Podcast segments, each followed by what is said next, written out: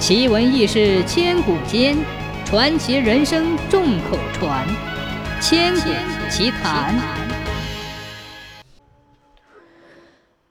清朝光绪年间，石州城内有个姓田的大户人家。最近，田老爷新买了一处大院儿。那大院原来的主人姓张，本也是城里的大户。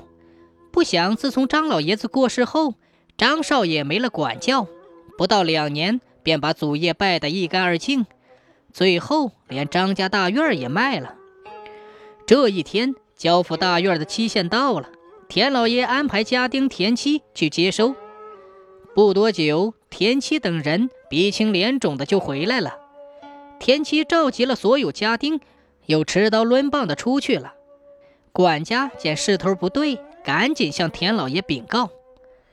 田老爷知道田七好勇斗狠。怕出人命，赶紧带着管家跟了出去。到了张家大院里边正在打斗，田七等人围攻着一个彪形大汉。那个汉子以一敌众，毫不畏惧，手中的木棒虎虎生风，把田七等人打得落花流水。另一边，张少爷和张少奶奶吓得瑟瑟发抖。田老爷见状，赶紧吼道：“住手！”双方这才停下来。田老爷严肃地问：“怎么回事啊？”田七抢先说：“老爷，我们来收院子，张家不仅不搬，这个保镖还动手打人。”张少爷赶紧上前作揖道：“不是我们不搬，实在是还没找到栖身之所，请田老爷再宽限几天。”田老爷哼的一声说：“哼。”既然如此，为何还出手伤人？张少爷说：“哎呀，我们苦苦哀求，他们不仅不听，还调戏我家娘子。我家保镖鲁雄看不下去，这才打起来的。”哦，有这事？田老爷瞅瞅田七，田七脸一红，申辩道：“老爷，他们赖着不走，我这样做只是让他们早点搬走。”田老爷明白了。张家逾期不搬，有错在先；田七调戏妇女也是恶行。鲁雄忠心护主，令人钦佩。不过，此时最让田老爷好奇的还是鲁雄。他问鲁雄：“张家人不是都散了吗？你怎么还在这里？”鲁雄说：“其他人可以走，我不可以走。”田老爷问：“哦，这是为何呀？”唉，去年冬天我母亲得了重病，我向张家预支了一年的工钱，算起来我还要在张家待半年才能走。田老爷点点头，忽然说道：“你预支的工钱，我双倍还给张少爷，再宽限他七天。你到我田家做保镖，你看怎么样？”鲁雄看了看田七等人，摇摇头说。我最看不惯别人仗势欺人，你们田家我高攀不起。田老爷说：“田七的行为不端，回去我自会处罚。我田某人一向治家严谨，请鲁师傅不要误会。”张少爷说：“谢谢田老爷，鲁兄，我张家败落，没法留你。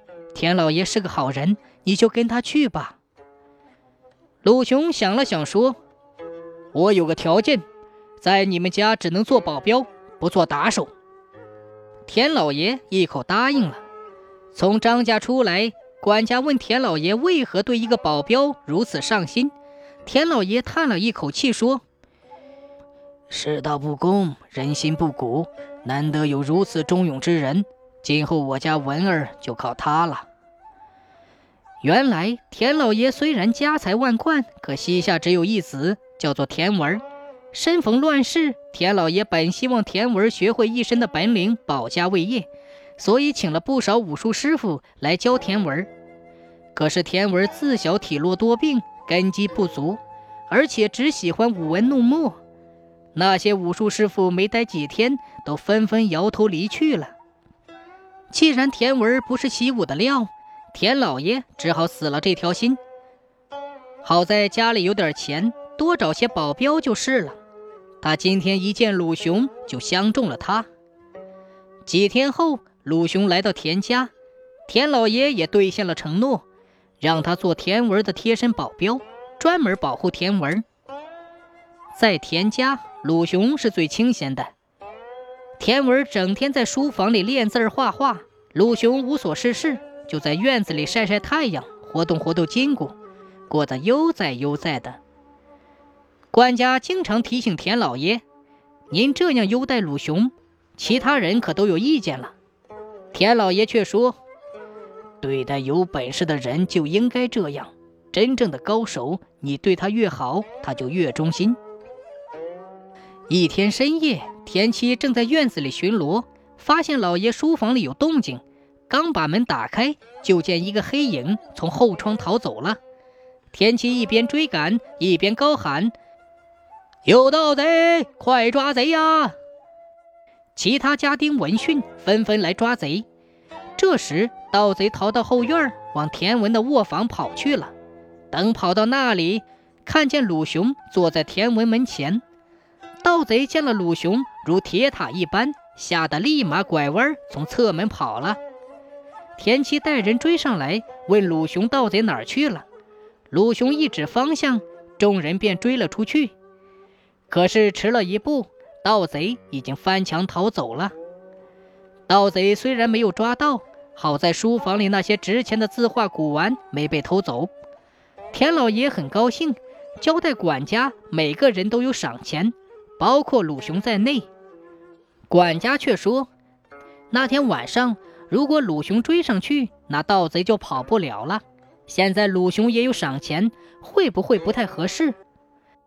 田老爷却说：“家丁护院，保镖护主，鲁雄明白自己的职责所在，没有错，应该赏赐。”一晃几年过去了，这些年石州城不太平，官府强取豪夺。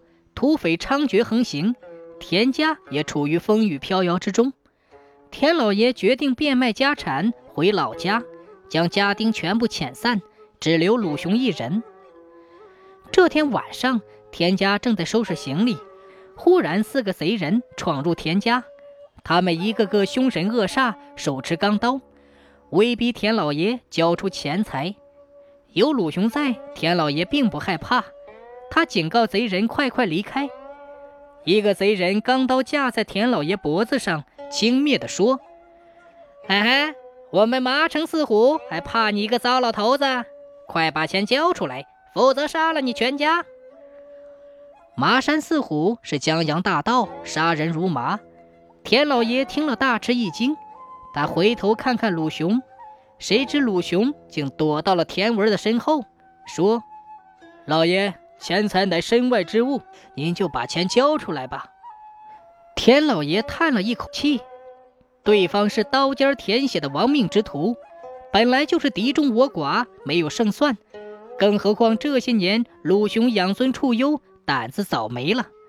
事已至此，只有破财消灾了。田老爷把金银珠宝的盒子交出，贼人欣喜若狂，转身就走。这时。鲁雄突然说道：“哎，各位好汉，田家还有钱。”贼人闻言一起转身。田文忽然双手抄起书桌上的几个铜毛笔套，左右开弓，笔套像箭头般射出去。那些贼人猝不及防，一个个胸口中箭，倒下去了。鲁雄一个箭步上前检查，回头对田文说。